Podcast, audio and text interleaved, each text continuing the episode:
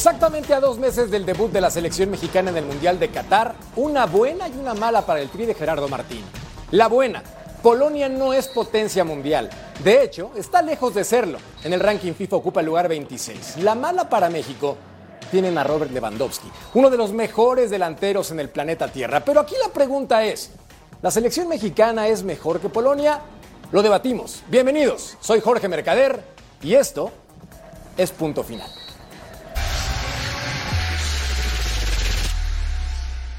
Este jueves estamos a dos meses del debut de México en Qatar 2022 ante Polonia. La emoción de ver a México en el Mundial crece. Sin embargo, el aficionado mexicano se mantiene escéptico con la participación del combinado tricolor en la justa mundialista. Yo no siento que lleguemos al quinto partido, pero pues ojalá y sí, sí se logre. Pero pues yo la verdad no creo que lleguemos al quinto, yo creo que ni al cuarto llegamos. ¿Se llega al quinto partido? No creo, honestamente. Me gustaría que me callaran la boca, pero no creo. La falta de confianza existe luego de los malos resultados. En sus más recientes partidos, el equipo del Tata Martino empató 1 a 1 ante Jamaica y en agosto perdió 1 a 0 ante Paraguay. Su última victoria fue en junio con un 3-0 ante Surinam. Algunos quieren cambios radicales. ¿Quién sobra en esta última convocatoria? El Tata. El Tata. Neta, sí, el Tata no. Que se vaya. Antuna, al Tata. Antuna también. Funes Mori. Mientras que otros se aferran a la idea del regreso de Chicharito Hernández. Me parece muy buena, pero no está viendo como que a los delanteros que están rompiéndola en este momento. En el caso de Javier Hernández, se me hace como muy este una mala elección de él el no voltear a verlo. Raúl Jiménez no vive su mejor momento. Eh, Santiago Jiménez yo digo que sería tendría que ser el titular para poder aspirar a ese quinto partido. A pesar de la desconfianza en el aficionado, el optimismo impera en la selección mexicana. México tiene que ser la sorpresa. No somos favoritos ni del grupo ni para ganar el mundial. Entonces, a partir de ahí tenemos que ser honestos y decir, México tiene que llegar, dar la sorpresa, dar la campanada, ser el caballo negro y avanzar lo más lejos que tengamos que llegar.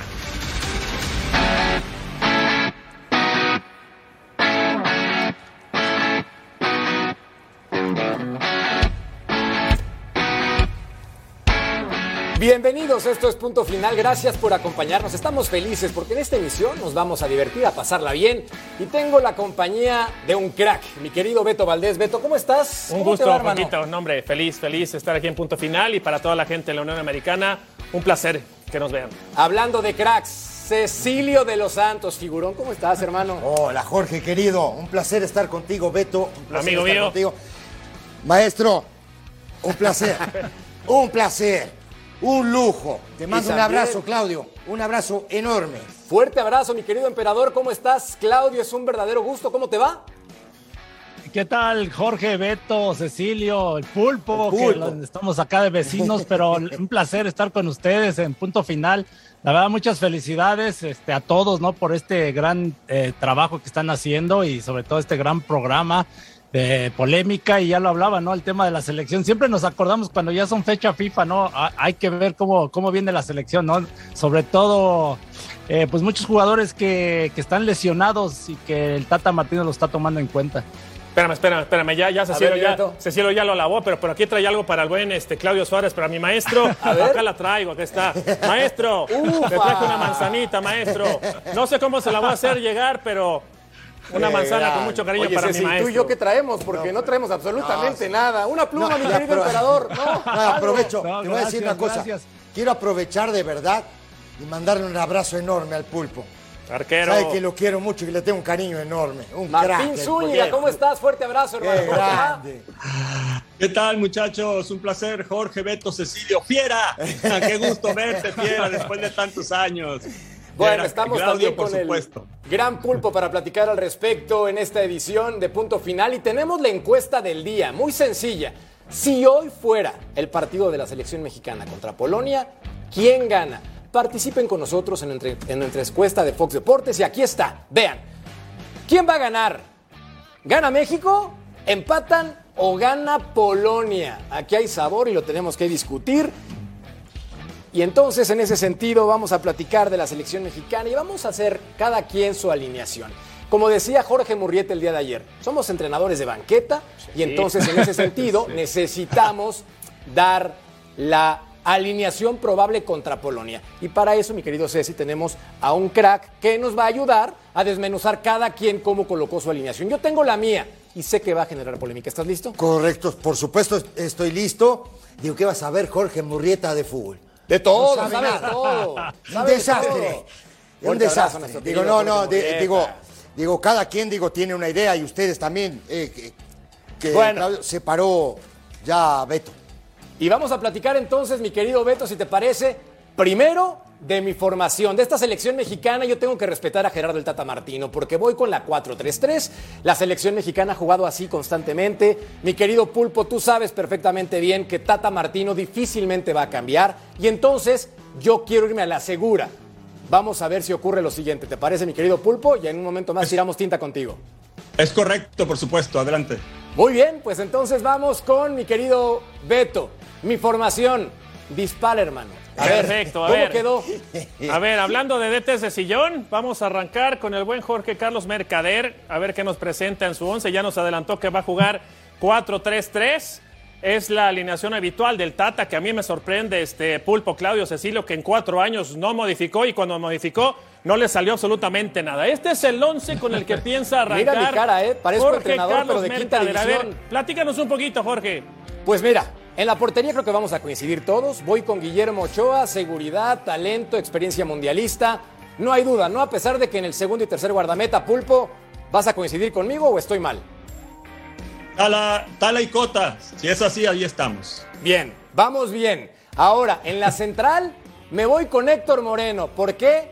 Jerarquía, experiencia, evidentemente el talento y que en esta temporada ha tenido regularidad. Ha jugado 900 minutos con Rayados del Monterrey. Y Johan Vázquez, Beto, mira, Perfecto. Pero a ver, yo tengo una duda ahí y, este, y creo entenderlo un poquito, pero dos centrales zurdos, mi querido Jorge Carlos Mercader, por dos por centrales zurdos se matan, ¿eh? zurdo. Se Yo caen solos. Tengo que colocar. Bueno, para- Quería colocar a para Cachorro defender- Montes. Para, Jorge, para defenderte, no sé si te acuerdan, Johan Vázquez en Pumas jugaba de- de- del lado derecho, ¿no? Qué Porque grande, jugaba con Freire y la verdad que lo hacía muy bien Johan Var- Vázquez, ¿no? Bueno, pero Mira, está rescatando para defenderte, el emperador. No, no, no, no. capitán, No, no, yo- Bueno, Perfecto. en las laterales, vamos entonces con Gallardo por izquierda, normal, el jugador de experiencia. Y por derecha tenemos que poner a un futbolista que no está teniendo actividad, pero me gusta. Jorge Sánchez. Y es que lo hace en el Ajax. Beto, hasta ahí vamos bien, ¿no? Perfecto, entonces quiero entender que vas a buscar llegar con Gallardo por izquierda, con. Jorge Sánchez por derecha, Sí, y ya pasando a la parte del medio, Edson Álvarez haciendo esta función, ¿no? Como único contención, quizás también tirándose para atrás, tanto para la salida como para proteger a los centrales, ¿no? ¿Voy bien? Correcto. Vamos perfecto. Entonces se puede acomodar como línea de 5. Edson Álvarez en la contención. Me parece un jugador extraordinario. Y luego también vamos con Andrés Guardado. Acá viene la polémica porque no está jugando con el Betis. Tiene muy pocos minutos. Sin embargo, sí creo yo que es un jugador que tiene el talento y la calidad para que por el medio campo, el sector izquierdo, pueda mandar y darle, no 90 minutos, pero sí salida al equipo mexicano. Entonces ¿De quiero pensar también que Edson Álvarez estará protegiendo la espalda de Guardado y de Herrera. Herrera con mayor proyección para meterse detrás de los delanteros y Guardado quizás acompañándose como doble contención, ¿no? Herrera, Alexis Vega y también Lozano por fuera. Y mi centro delantero, que se arme la polémica, papá. Santi Jiménez. ¿Quién no está de acuerdo? A ver, disparen. Yo ahorita te voy a.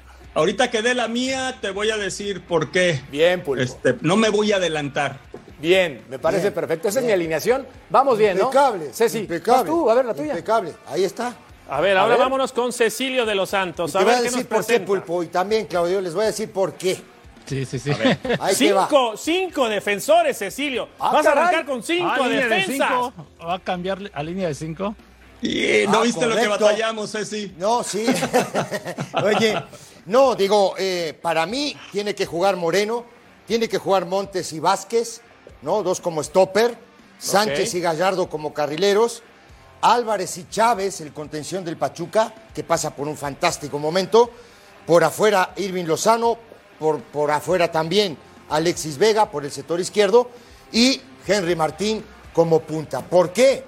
Porque hoy viendo un rato, ¿no? Eh, observando un, un poco del resumen de, de lo que fue Polonia contra Países Bajos, ¿sí? Por afuera, digo, son, son la verdad, son lamentables. Un desastre. Un desastre. y la verdad, digo, creo que este, el equipo de, de- de Países Bajos le igualó, ¿no? Le emparejó la disposición táctica, le jugó con tres defensores y con dos carri- carrileros, y creo que ahí fue donde le hizo muchísimo daño a este equipo de Polonia, que no es lo que nosotros pensamos. ¿eh? Claudio, Ojo. Claudio, rescátalo, por favor. Quiere hacer un parado espejo, Cecilio de los Santos en 2022. Rescátalo, por favor, Claudio. Sí, no, no, la verdad que el Tata Martino lleva casi cuatro años con el mismo sistema, ya es- no creo que lo cambie. ¿eh? No, bueno. Ojo, pero para descargo del Ceci es uruguayo, ¿eh? No, no, Primero no, nos sí. protegemos Qué bien. Sí, sí, sí, A sí, mí sí, que sí, no sí. me hagan gol. A ver, Claudio, ¿qué traes? Bueno, yo, lógico, a Ochoa, Memo Ochoa, creo para mí sigue siendo el mejor portero de México, indudablemente, y por toda la experiencia, pues, este, lógico, lo pongo como titular. Ok. Y, y luego de centrales, yo estoy poniendo, y, y sobre todo que jugaron juntos en Monterrey, a lo mejor no mucho tiempo, pero Ok. César Montes, por este, creo que está atravesando un buen momento. Johan Vázquez, aunque no esté jugando como titular, pero se me hace un gran jugador, y sobre todo por el perfil que también que maneja del lado izquierdo. Sí, es, es este. Creo que es más fácil salir jugando desde atrás con, cuando tienes tu perfil natural. Eh, el otro, Jesús Gallardo, la lateral izquierda, que la verdad hace que un mes yo todavía lo descartaba, incluso como titular, porque la verdad que no andaba muy bien y, y últimamente ha, ha levantado su, su nivel. Ok. Y, y- y también la experiencia mundialista, ¿no? Y del lado derecho, Jorge Sánchez creo que, que ha mejorado, por, Sí. por algo se fue a Europa, por algo se fijaron en el Ayas, aunque no esté jugando, pero yo lo considero que también que es, es este, y aparte es muy joven, creo que va a tener mucha dinámica. Y basándome, decía, al, al sistema del Tata, ¿no? 4-3-3, Exxon Álvarez para mí el mejor contención que hay y que tiene México, Sin duda. porque inclu- incluso pues, el Chelsea está, estaba tras de él, ¿no? Y, y- y por algo. Coincidimos, emperador, con el centro delantero, Santi Jiménez, esa es una gran noticia. Entonces, mira, yo te defiendo, tú me defiendes, estamos bien. Y ahora, punto. Dinos la tuya, por favor, ¿con quién vas? Sorpréndenos. Ahí Bueno, y, me faltó Charlie y este Luis Chávez, ¿no? En la media cancha, porque se me hace más, este, con más dinámica. Dinámicos. Muy buen punto. A ver, Muy bien. Pulpo. Yo me voy con Ochoa en el arco, digo, no hay que moverle mucho. Este es el arquero que ha venido durante tantos años siendo el titular y a final de cuentas sabe y conoce el escenario mundialista. De izquierda a derecha, Gallardo, Vázquez, Montes y Sánchez. Eh, Me gusta esta, esta línea de cuatro. Es un 4-3-3 básicamente, con Edson por delante de los dos centrales. A mí, yo me incliné por Charlie Rodríguez por derecha y Gutiérrez del PSV por izquierda, por la sencilla razón, muchachos, de que yo vi la plantilla de ahorita, ¿eh? O sea, yo no sé si va a estar bien Funes Mori en un futuro, yo no sé si va a estar bien este eh, el centro delantero eh, Jiménez, Jiménez. eh, si se va a recuperar el Tecatito, o sea, yo me voy con lo que tenemos ahorita para el día sábado. A la Por eso es que escogí esta alineación. Claro, porque yo no sé qué va a pasar, Mercader, más adelante, ¿no? No sabemos si van a Ahora- estar. Entonces, adelante me voy con Vega por el momento que vive. Este, izquierdo, evidentemente, Lozano. Y mi delantero sería, sería Henry Martin. O Henry A ver, Martin. mi Beto. Bueno, pues creo que coincidimos en varias posiciones, ¿no? Yo jugaría un 4-4-2 y jugaría con Ochoa, por supuesto, en la portería. Ya lo vamos a revisar rápidamente. Haría una liga de cuatro, coincidimos en muchos, ¿eh? Yo jugaría con Sánchez, Montes, Vázquez y Arteaga. Ah. En la parte del medio jugaría con Edson Álvarez y con Charlie Rodríguez con llegada por detrás. Por fuera Alexis Vega y, e Irving Lozano. Ahí tengo una duda ¿eh? y les gustaría preguntarle a todos. ¿Les parece que Alexis Vega juegue bien por derecha? Porque no creo que vayan a modificar mucho en esa parte de la cancha. Y en el frente yo me la jugaría con dos. Con Santiago Jiménez que puede jugar por detrás o por los costados y con Henry Martín como único nueve. Ese sería mi este, once inicial, mi querido Jorge Carlos Mercado. ¿Sabes qué me encanta? Que todos dimos opiniones y nada más estuvimos de acuerdo en la portería, porque en central es diferente, en la Sí. media diferente y adelante cada quien apuesta por quien se le da la gana. Entonces, ser entrenador queda claro que es muy complejo. Sí, Ahora, muy los seguros, los seguros son Guillermo Ochoa, sí. Johan Vázquez, parece, según el consenso, sí. Y en la contención tengo muchísimas dudas, Ceci, porque aquí hay un festín de sabores, ¿eh? Pero Edson Álvarez para mí Es Edson Álvarez, Ahí ¿no? está. Claro. Digo, Sí, me parece Edson a mí. Álvarez. Pero después, ¿quién? Y Irving Lozano también. Digo yo, a mí me parece que este muchacho Chávez del Pachuca Luis hoy Chávez, pasa sí. por un fantástico mo- eh, momento y me parece que ese muchacho podría arrancar como, como titular porque no solo trabaja en marca, también es un tipo que te saca la pelota limpia de atrás, que te llega, que le pega muy, muy bien al arco, disparo. tiene Sí, muy sí, buena sí. media distancia y creo que ese puede ser el complemento ideal para Edson Álvarez. Ahora, emperador, un punto importante. Si Raúl Alonso Jiménez llega bien para la Copa del Mundo, ¿tiene que ser el titular sí o sí por encima de cualquiera?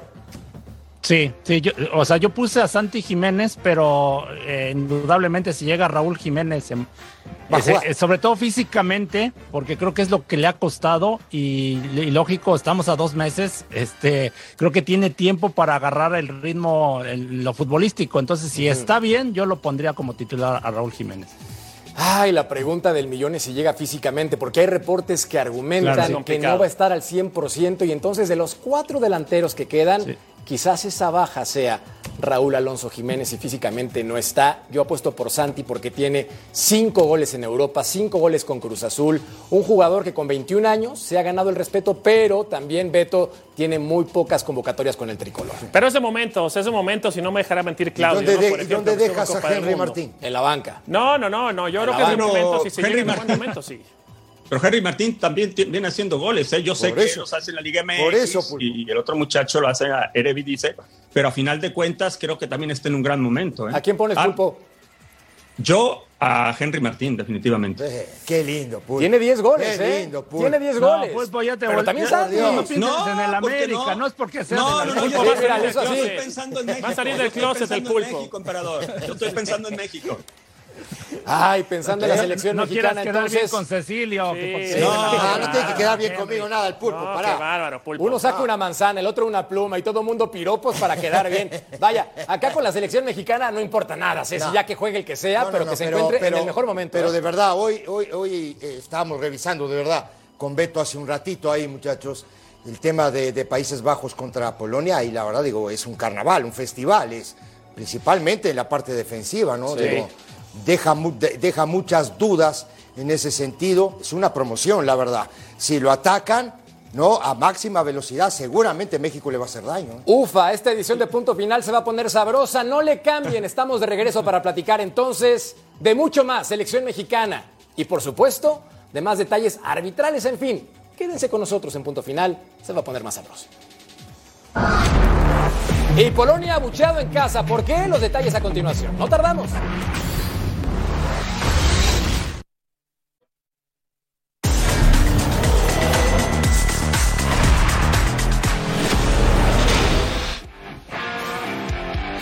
Powiem tak, że z mojej perspektywy trenera, który e, odpowiedzialny był za przygotowanie strategii na ten mecz, patrząc na to, w jaki sposób graliśmy, jak straciliśmy bramki, no to na pewno mamy wiele zastrzeżeń do tego, jak to się wszystko potoczyło. Z punktu widzenia kibica, jak przychodzisz na mecz i gra reprezentacja, twoja reprezentacja ukochana, jak przegrywa, to zawsze jest zawód i, i to mnie nie dziwi, że e, takie gwizy pojedyncze, czy, czy być może ja szybko szedłem do szatni, także tego do końca nie słyszałem.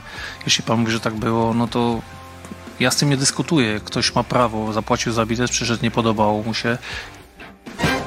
No había necesidad de subtítulos, todos hablamos polaco perfectamente bien. Lo bueno como Beto Valdés. Y hablando de polaco, nos quedó claro, ¿no? Sin problema. Sí, sí, sí. Beto, hablando de polacos, Robert Lewandowski. Vaya partidito que se echó porque es complicado cuando eres la figura y tienes un montón de futbolistas que no te ayudan a pesar de la calidad individual. Pero por cierto, me están avisando, mi querido emperador, me están diciendo de la producción claramente que hay algo atrás en tu coreografía o en tu... Ve nada A más ver. tu set. ¿Qué, qué, qué carambas Tiene hace el logo de la del América? No, bueno. Tiene O sea, una a ver, bufanda de la América, ahí reza. Ahí Te respeto, te quiero, te admiro, pero eso qué hace ahí? Ahí reza. Contigo no No, combina. estamos todos mal aquí. No, porque van a jugar otro clásico más acá en Estados Unidos, entonces este. Ahora yo te rescato. Un bolero, haz lo un que bolero. quieras, Claudio, Un haz lo que quieras, haz lo que No, quieras. bueno. ¿Sabes qué? Me, me, dijo, de verdad, Mercader, me dijo el emperador hace rato antes de entrar al aire que lo que sucede es que, como los primeros eh, shows se la pasaron hablando de América, pensó que era zona águila. Ah, y sí. no, no, voy a poner. no, no, pulpo, no. Ese nombre, ese nombre, ese nombre, ese nombre no lo menciones. No, no, no, no. Ah, bueno. A ver, Beto, hablemos de Lewandowski entonces, futbolísticamente, ¿cómo lo viste? Platícanos. Ya no sé, ya no sé si perdí la concentración. ¿Me puede regresar mi manzana, maestro eh, este, Claudio Suárez? Qué vergüenza, caramba. Pero bueno, a ver, pongámonos, pongamos, tratemos de ponernos un poco serios. Lewandowski, si bien es un 9 de área, un 9 natural, pues es un futbolista que tiene dribbling, tiene velocidad, es inteligente, pero conforme han avanzado los años, estuve buscando y buscando jugadas y hay movimientos muy similares. Aquí vamos a empezar a correrlo. Primero lo que hace Lewandowski en el equipo de Barcelona actualmente, 34 años de edad. Aquí va a llegar a un punto, me voy a regresar un poquito, un poco más, un poco más, un poco más, un poco más. Es importante destacar que cuando Lewandowski llega a esta parte de la cancha es muy inteligente. Observen cómo siempre está buscando ponerse en la espalda del defensor y no me dejará mentir, mentir Claudio, perdón, que cuando se te ponen detrás de ti es muy difícil encontrarle la posición al delantero. ¿Qué hace bien Lewandowski? Si tiene velocidad, puede ganar el frente, pero él sabe que la pelota posiblemente llegue hacia este sector y es justamente lo que va a pasar. Va a llegar la proyección por sector de la izquierda, va a venir al centro y Lewandowski, con ese olfato de gol, va a encontrar la anotación. Vean cómo le gana la espalda, el defensor no se entera de la jugada. Siguiente acción de Lewandowski pensando en el Barcelona. Va de nuevo, aquí. Esto hacen mucho los nueve naturales. En esta parte de la cancha le encuentran este espacio a los defensores y es bien difícil porque el defensor está viendo el balón acá, el defensor está viendo el balón acá Claro. y es difícil que voltees hacia atrás. balón, Beto. Sí, sí, Lewandowski hace una pausa, se esconde y ahí es en donde va a encontrar la anotación. Esta es una jugada más con el Barcelona, insisto. Revisamos la siguiente jugada rápidamente y estoy aquí, esto ya es en Polonia. Aquí me voy a regresar un poquito otra vez, me quiero regresar un poco más. Ahí, más adelante, más adelante, me está fallando el control. Ahí está. Nuevamente, Lewandowski. Los defensores viendo el balón, no lo encuentran. Y cuando no encuentras al defensor, te va a vacunar. Justo, cantada vale doble. Se esconde, va por detrás de la espalda, gol. Esto ya es con Polonia. Y esto lo hace muy bien Lewandowski, ¿no? Sabemos que en el juego aéreo va muy bien, va bien por arriba, pelota parada. Juega muy bien de poste. Aquí me quiero detener un segundo. De repente salen de casualidad, pero no me dejarán mentir. Lewandowski de poste, va a venir el balón, le va a dar un tiempo a su compañero para que llegue por detrás. Y es muy difícil, ¿no? Como defensor, porque te agarra en el movimiento y no sabes qué va a hacer. Toca, pared, acompaña, juega muy bien de poste. Y ya para cerrarlo, el Lewandowski es tremendo. También le pega las pelotas paradas. sí, sí, es sí, un si fenómeno, mi estimado Jorge Carlos Mercader. Y acaba Beto la pregunta entonces también para mi querido emperador, porque tú siendo central de categoría, te quiero preguntar entonces, la selección mexicana con lo que tiene en la central, ¿cómo marcar a este futbolista que aparece de atrás, como lo decía Beto Valdés? Creo que Beto puso el video que cuando jugaron contra los Pumas, ¿no? Pero no. no, este. No, la verdad es eh, Lewandowski pues, es uno de los mejores este, delanteros del mundo, ¿no? Junto con Benzema. Eh, cuando tú ves que un delantero se te esconde a las espaldas y, y- y es, hay una regla de que si el balón va de un, en un sector, el delantero se mueve al contrario, e- es un buen delantero, o sea, porque siempre se sabe mover en el momento preciso. Y ahí como defensa tienes que estar con mucha comunicación con tu compañero, ¿no? O sea, eh, hoy en día yo, por ejemplo, siempre era de que háblame a mi compañero porque no está, no, ve- no ves de espaldas o voltea, porque muchos defensas ni siquiera voltean dónde está la marca, ¿no? Se Claro. siguen, como decía Beto, se siguen con el balón y pierden la marca, ¿no? Entonces tienes que voltear a ver dónde está y por lo menos estar un poco cerca, porque el delantero, pues lógico, se te, se te esconde a las espaldas o te pica, ¿no? Entonces tienes que estar en es- con esa coordinación. En el juego aéreo es muy bueno, tienes que ir uno a disputar, el otro sobrarse, ganar los rebotes. El contención también se vuelve muy importante, porque cuando mandan pelotazos es hacerle una especie de sándwich, ¿no? Para poderlo por supuesto. marcar. Pero todo eso yo lo aprendí después porque nos pasó en Alemania, eh, contra Alemania en 98 con Vierjo y no lo pudimos marcar. Entonces, Sí, ahorita sí, les digo, ahorita les digo a los delanteros, pa- a los perdón, a los defensas para que se pongan listos. So, oye, Claro. Claudio, Claudio y, y Pulpo también, eh, ¿qué pasa? Y hace un rato lo, lo- lo- lo estaba diciendo Beto Valdés, ¿no? Demostrándonos ahí. Digo, normalmente cuando la pelota va a un costado, y va a máxima velocidad. Todos los defensores van viendo la pelota. Entonces, Sí, para claro. mí es mucho más fácil que el delantero se frene tantito, ¿no? Y espere, ¿no? La pelota Sí. que viene hacia atrás. Ahora, trabajo es trabajo para un contención cuando la pelota viene del costado, llegar al punto penal para recibir el centro, con marca o sin marca. Sí, sabes que Claro. ese sí es un equipo que interioriza mucho. Yo creo que lo mejor es la medicina preventiva, ¿no? O- obviamente va a ser inevitable que durante 90 minutos o más no te llegue alguna vez al área. Sí. Pero yo creo que si México juega más compacto, un poco más adelante, no permite que construyan y mientras más lejano lo tengas del área, pues puede ser mejor.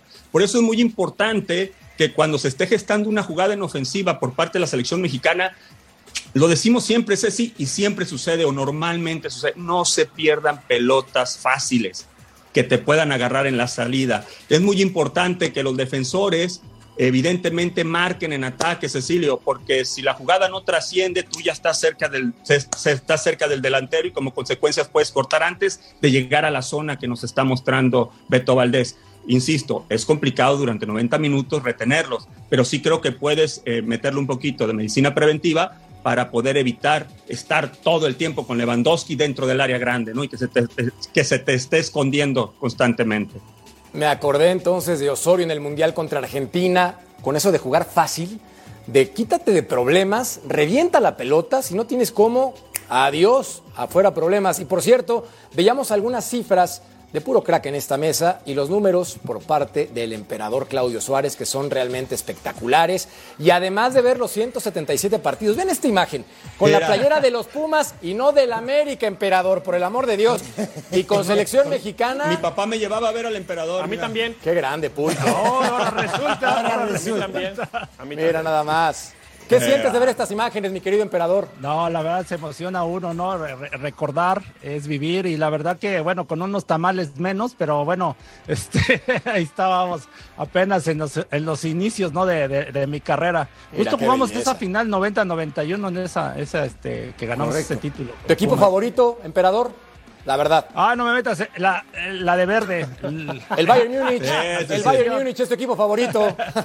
El Bayern Múnich, sí, no, este, claro, claro, ahí seguimos al Bayern Múnich con el buen Lothar Mateus. Oye, Beto, tenemos que platicar de cómo México le puede hacer daño a Polonia, porque veíamos que defensivamente, como lo mencionaba Ceci, eran un desastre por fuera. Pero, ¿qué recomiendas tú para que el tricolor pueda ser más efectivo al ataque? Bueno, yo únicamente voy a dibujar y voy a marcar algunas situaciones para que ustedes me ayuden, ¿no? El pulpo, Claudio, Cecilio y por supuesto tú, Jorge.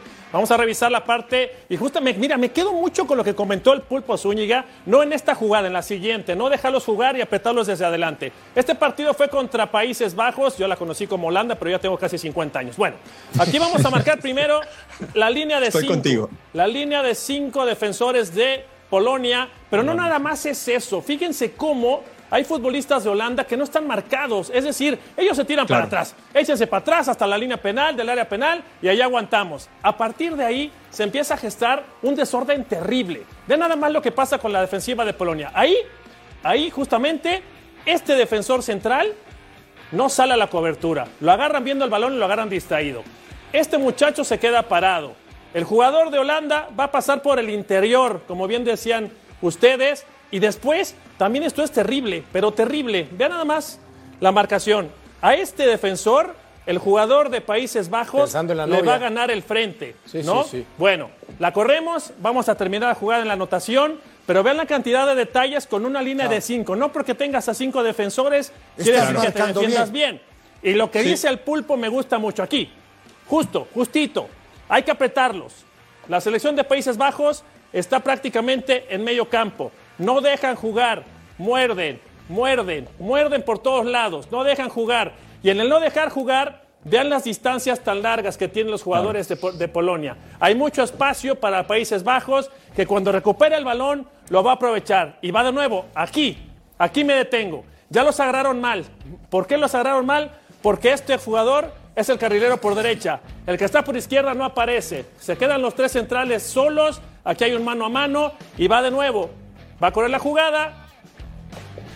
Me voy a volver a detener aquí. Y vean nada más, de nuevo. No hay. Aquí está la referencia de marca, pero le van a agarrar el frente al defensor Sí, de Polonia. y- y- Quiere decir Que a estos Beto, polacos no sé qué empiecen Beto, ustedes. Y el otro central, si tú te señor. das cuenta, la echas tantito para atrás. A ver. El otro central, en vez de ir a hacer la cobertura, se echa para atrás. Pero hay un- mira, pero- el pero- central, el último de acá. Pero, Se te abre. voy- pero, El- te- el- pero a ver, ahí lo voy a defender al polaco y ustedes este, ya se ponen de acuerdo. Ustedes tienen que dar las fórmulas. A mí, Ah, no, ah. a mí nomás me pidieron que dibujara, ¿eh? Ok, tú- ¿Estamos? tú- Además, tú ustedes, dibuja. ustedes son más viejitos que Dale, yo. yo- ahí te va. Este ya no Ah. Mira, sí.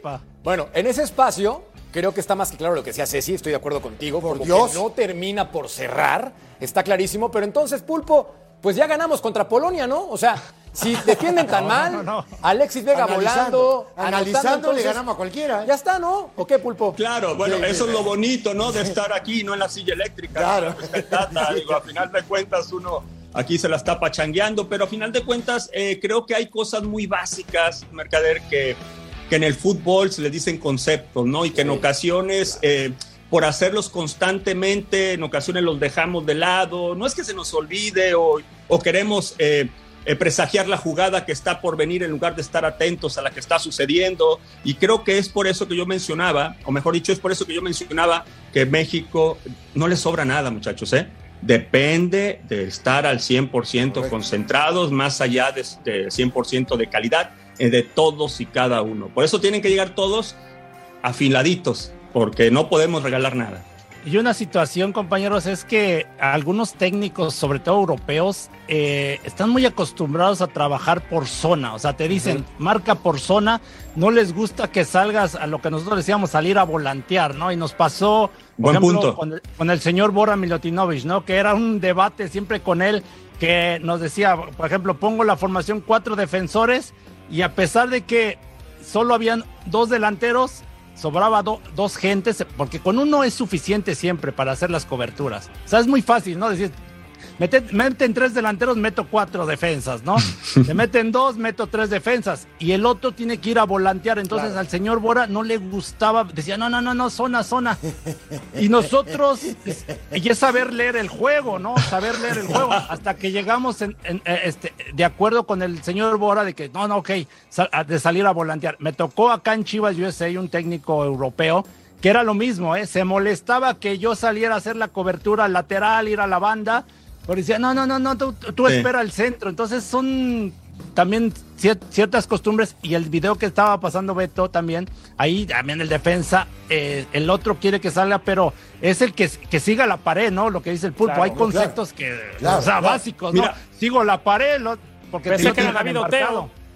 Sí, yo bueno, creo- vamos a ir un corte creo- para platicar de esto. Perdón, Pulpo, te escucho. Vamos, vamos, vamos, vamos. Adelante, adelante, adelante. Volvemos para escucharte, Pulpo, y también para cerrar con esa encuesta que pusimos en Fox Deportes con respecto a quién va a ganar si el partido fuera hoy.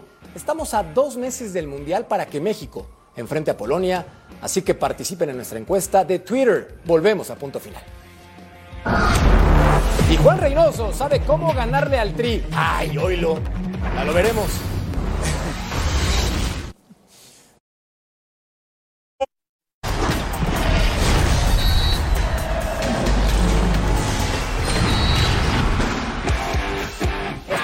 Regreso en punto final. La encuesta fue muy simple para que participen con nosotros. Preguntábamos más adelante qué selección iba a ganar el compromiso, si México-Polonia. Hasta el final vamos a decir nuestra postura, pero ustedes participen en Fox Deportes. Gana México, el 32%, empata. No, no, no, espérame, espérame, espérame, espérame, ¿Cómo, espérame. cómo Mamita 53%? Gana Polo- los polacos en Estados Unidos están votando a polaco. No nos pueden ganar, por el amor de Dios. A votar ya, participen en la encuesta de Fox Deportes. Y Pulpo, fui un grosero por no dejarte terminar la, la oración. Platícanos entonces con qué te dejé en la boca.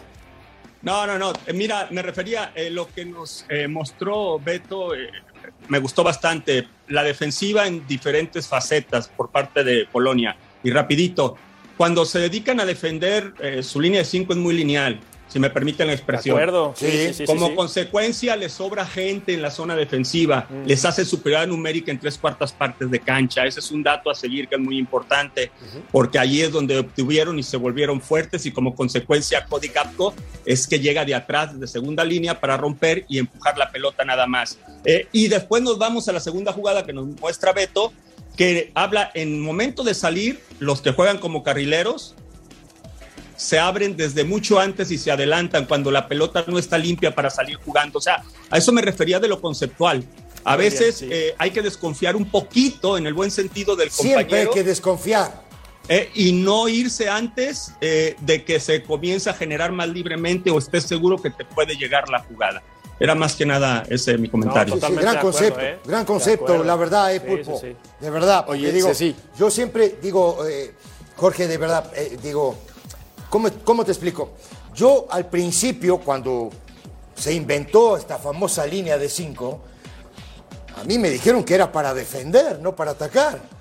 Claro. Pues viene, viene el humo, ¿no? Vino el humo, El humo ese. a revolucionar. de- de- de- Nombres, la revolución, nombres, nombres. ¿no? Entonces vamos con los carrileros para adelante y todo eso. Pero yo me acuerdo que digo que una línea de cinco en aquel entonces normalmente era para defenderse bien, cerrar los espacios, hacer un equipo corto, un equipo compacto, un equipo comprimido, un equipo apretado, ¿no? De quitarle todas las líneas de pase al rival para que se pueda hacer, no, por supuesto, robarle la pelota y después sí atacarlo a máxima velocidad. Me parece a mí. Claro, ahora hoy pero los yo- carrileros yo- yo- caminan. Pero yo creo que todas las formaciones son buenas y tienen sus pros y sus contras. Y en la selección mexicana de la selección que dominó este sistema de línea de cinco, Sí. la más clara, la de la Volpe del Sí. 2006. Sí. Que Claro. me tocó estar ahí y la verdad que estaba bien dominada, ¿no? Pero también tiene que ver los jugadores Claro. que tengas, ¿no? Para poder Claro. dominar ese sistema, ¿no? Tenías en la defensa a Rafa Márquez, a Osorio y a Salcido que calidad. que sabían jugar con el balón perfectamente, por eso yo no les pude quitar el, puesto de titular. Oye, Beto. no, la verdad que estaban en buen momento, ¿no? Y ahí es cuando sí, surgió sí, sí, Guardado, el gringo Castro que le decía a la golpe, tú sigue corriendo y te pinto Y la, tribuna de verde, sigue corriendo. No, la verdad que era muy dinámico ese equipo, ¿no? Y muy, espe- o sea, a mí me gustaba, me encantaba cómo jugaba. Oye, Beto, y te quería preguntar con respecto al partido contra Perú, porque más allá de que no va al Mundial esta selección que fue competitiva, repechaje contra Australia y fuera, realmente, además de los dólares, ¿hay algo que podamos rescatar o no? Sé sincero. De los dólares. La el- verdad, la verdad, la a- verdad. Además de los dólares y el shopping, Sí, a mí sí, me sí. parece que ya. Déjenme, ya- porque ya también empiezan nosotros a- sa- salimos beneficiados por acá. Claro. Claro. No, pero, pero hablando en serio, este, Claudio, aprovechar. yo creo que sirve para empezar a ensayar, para empezar a ver la personalidad de cada futbolista, para sentir el temple, para ver si están listos, cada vez faltan menos días. Este, yo creo que sirve de mucho estos partidos. Yo cuando dicen partidos moleros, no, la verdad que no entiendo esa falta de respeto. Todos los partidos sirven en la preparación. Aunque sea en lana. Pero bueno, nosotros volvemos con más en punto final para platicar de más partidos importantes de la selección mexicana de cara a la Copa del Mundo, que le quedan cuatro y los tenemos que analizar. Estamos de regreso y Pumas obligado a ganar en Puebla. Ay, mamá, emperador, te quiero escuchar después de volver. Ya empezamos. Sí, es muy buen jugador, pero creo que los otros jugadores como que no le llegan a Dani Alves todavía. Uno no sabe cuál es la receta del ganar, pero lleva un lleva. Eso es lo que importa para él. Lleva un si no lo tiene.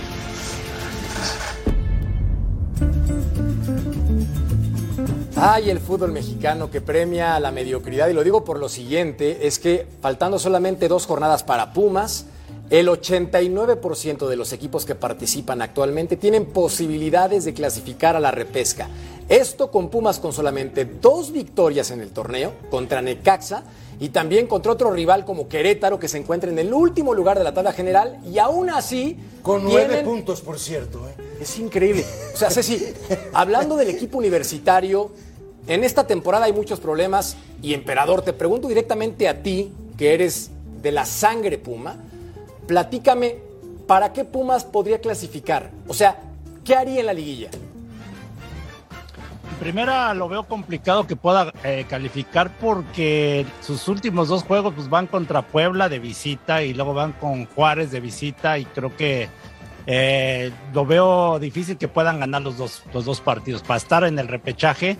La realidad es que si Puma se conectara pudiera dar pelea, pero creo que cambiaron completamente todo lo que venían haciendo con Andrés Lilini, el traer gente nueva que ah, se pensaba que con esta gente que llegaba iba a ser mucho mejor, ¿no? Por la experiencia que tenían. Pero yo considero que quitaron ciertas costumbres, conociendo a Miguel Mejía Barón, conociendo a Gustavo Vargas, que está de auxiliar, Ariel González, gente que, que, que ese equipo de Pumas era más dinámico, ¿no? Que le gustaba trabajar con más con, con jugadores de fuerzas básicas.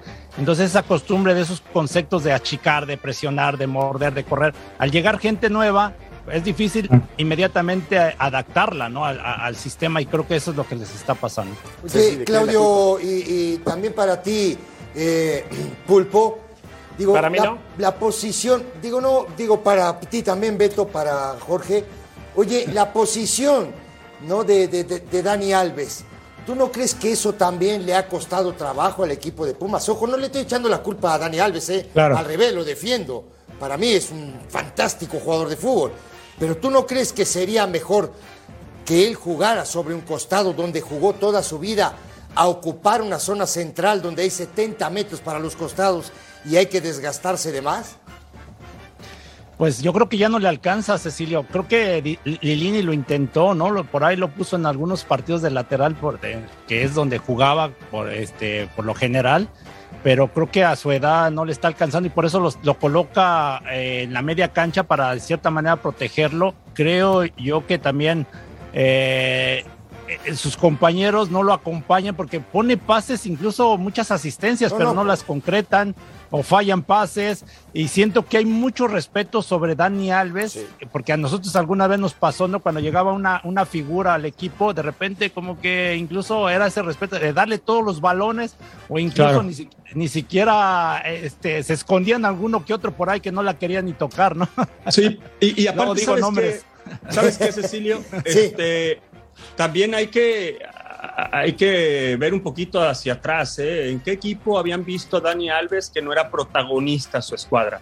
O sea, Dani Alves eh, siempre lo, lo, visualizamos de medio campo hacia el frente. Pocas veces, por ejemplo, con el Barcelona se dedicaba a defender.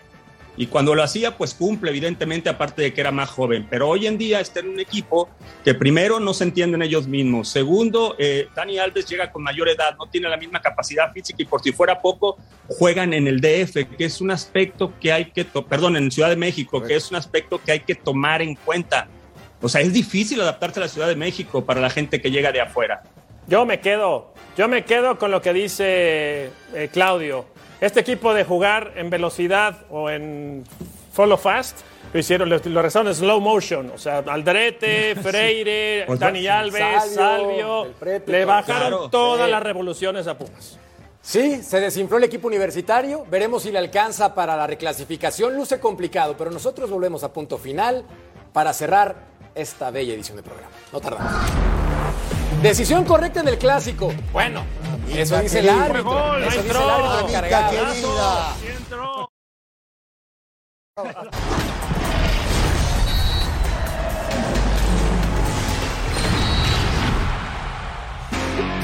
Estamos de regreso en punto final. Tenemos que platicar de la comisión de arbitraje porque Armando Archungi es claro. Señores, no hay problema. Hay una buena decisión con el gol que no se marca para el Guadalajara. Lo escuchamos. No hay una toma contundente diga este, el balón eh, atravesó la línea de gol su este, diámetro. Por lo tanto, eh, la decisión que toman en cancha tanto los árbitros como el arbitraje es totalmente acertada. De, de eso, de, el ojo de halcón se ha manejado desde incluso antes de, de, llegar aquí a la comisión de árbitros. La liga, indudablemente, que también está ocupada en ese sentido. Bueno, entre más pronto nos puedan apoyar y traer esa herramienta, sin duda que se utilizará de buena manera. Entonces, estamos ahí en pláticas y hay muy buena comunicación, tanto con la gente de la federación como la gente de la liga. ¿Qué hubo, Ceci? ¿Qué opinas al respecto? Tuve por lo menos, qué sé yo, ocho o nueve años diciéndole que de aquí se arregla todo, ¿eh? Sí. El tema es cuando hay que estar allá. Sí, y ahí sí, está, ahí está la muestra, no, mira. No, bueno. la muestra. ¿Saben cuánto cuesta la tecnología, según reportes, para una temporada? 5 millones de dólares. Por eso la Federación Mexicana de Fútbol dice no. O sea, que siga siendo el árbitro a ojo de buen cubero si entra o no. O sea, ahí, por ejemplo, Pulpo Creo que la decisión en este caso va a ser polémica porque hay una toma que parece que entra, pero hay otra toma que parece que no. no sí, sí y, y, ante esas dudas, la verdad, te soy muy sincero, no veo una toma que por completo te quite la duda. O sea, en este sentido yo creo que la pelota no rebasó la línea. Digo, ustedes saben la afinidad que tengo con el rebaño sagrado, es evidente, pero tengo que ser sincero, o sea, siendo objetivo, no veo una toma que por completo. Las fotografías pueden ser, eh, te pueden, no las son. Te ¿eh? las manejan también, ¿eh? Sí. No, y también de repente la tomas un Las poquito tomas más de lado, unos cuantos grados y cambia la perspectiva por completo. Por eso yo creo que hicieron lo correcto en este sentido. No se perdió por esa jugada, sino se perdió por otras cosas de trámite de juego. Las mejores ligas Este- del planeta lo utilizan, mi querido emperador, y entonces con eso la Premier League, fútbol en Holanda, se ayudan un montón, pero pues también hay que invertirle en este tipo de cosas. Sí, sí, yo considero que sí, tienen que invertirle porque ya no es la primera vez que pasa, ¿no? Con un equipo y que se queja que no le validaron el gol, ¿no? Ya ha pasado en el fútbol mexicano muchos, me acuerdo, partidos Pero- de que, que, que, este, si rebasó la línea o no. Pero le iba a preguntar a Beto que conoce más de te- tecnología, que Sí. es millennial. Este, en, en, en este, en la Bundesliga, en la, en la Bundesliga, este, utilizan el reloj, ¿no? Este que les marca si Sí. entra Sí. o no. No sé si, por ejemplo, ahí se pueda, salga más barato que lo consigan ahí en Tepito. Es que no va- en Buenos Sí. Aires.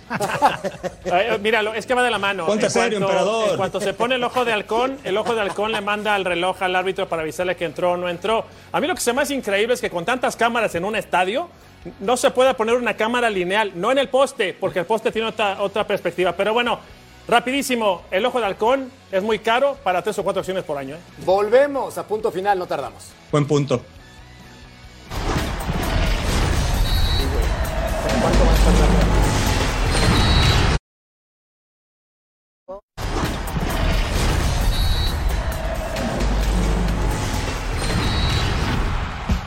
La encuesta que nos, que nos rompe el corazón, ve la encuesta. Gana México 31%, gana Polonia 54%. Qué bárbaro, las polacas y polacos se pusieron las pilas, pero esto no acaba aquí. Tenemos todavía más programas. Señores, mi querido emperador, mi querido Pulpo, Beto, Ceci, gracias. Pero gracias a ustedes. Nos vemos en otra edición de Punto Gracias. Final. Total Sports a continuación, no se lo Gracias. pierdan. Es que nos dieron mucho. Pronto.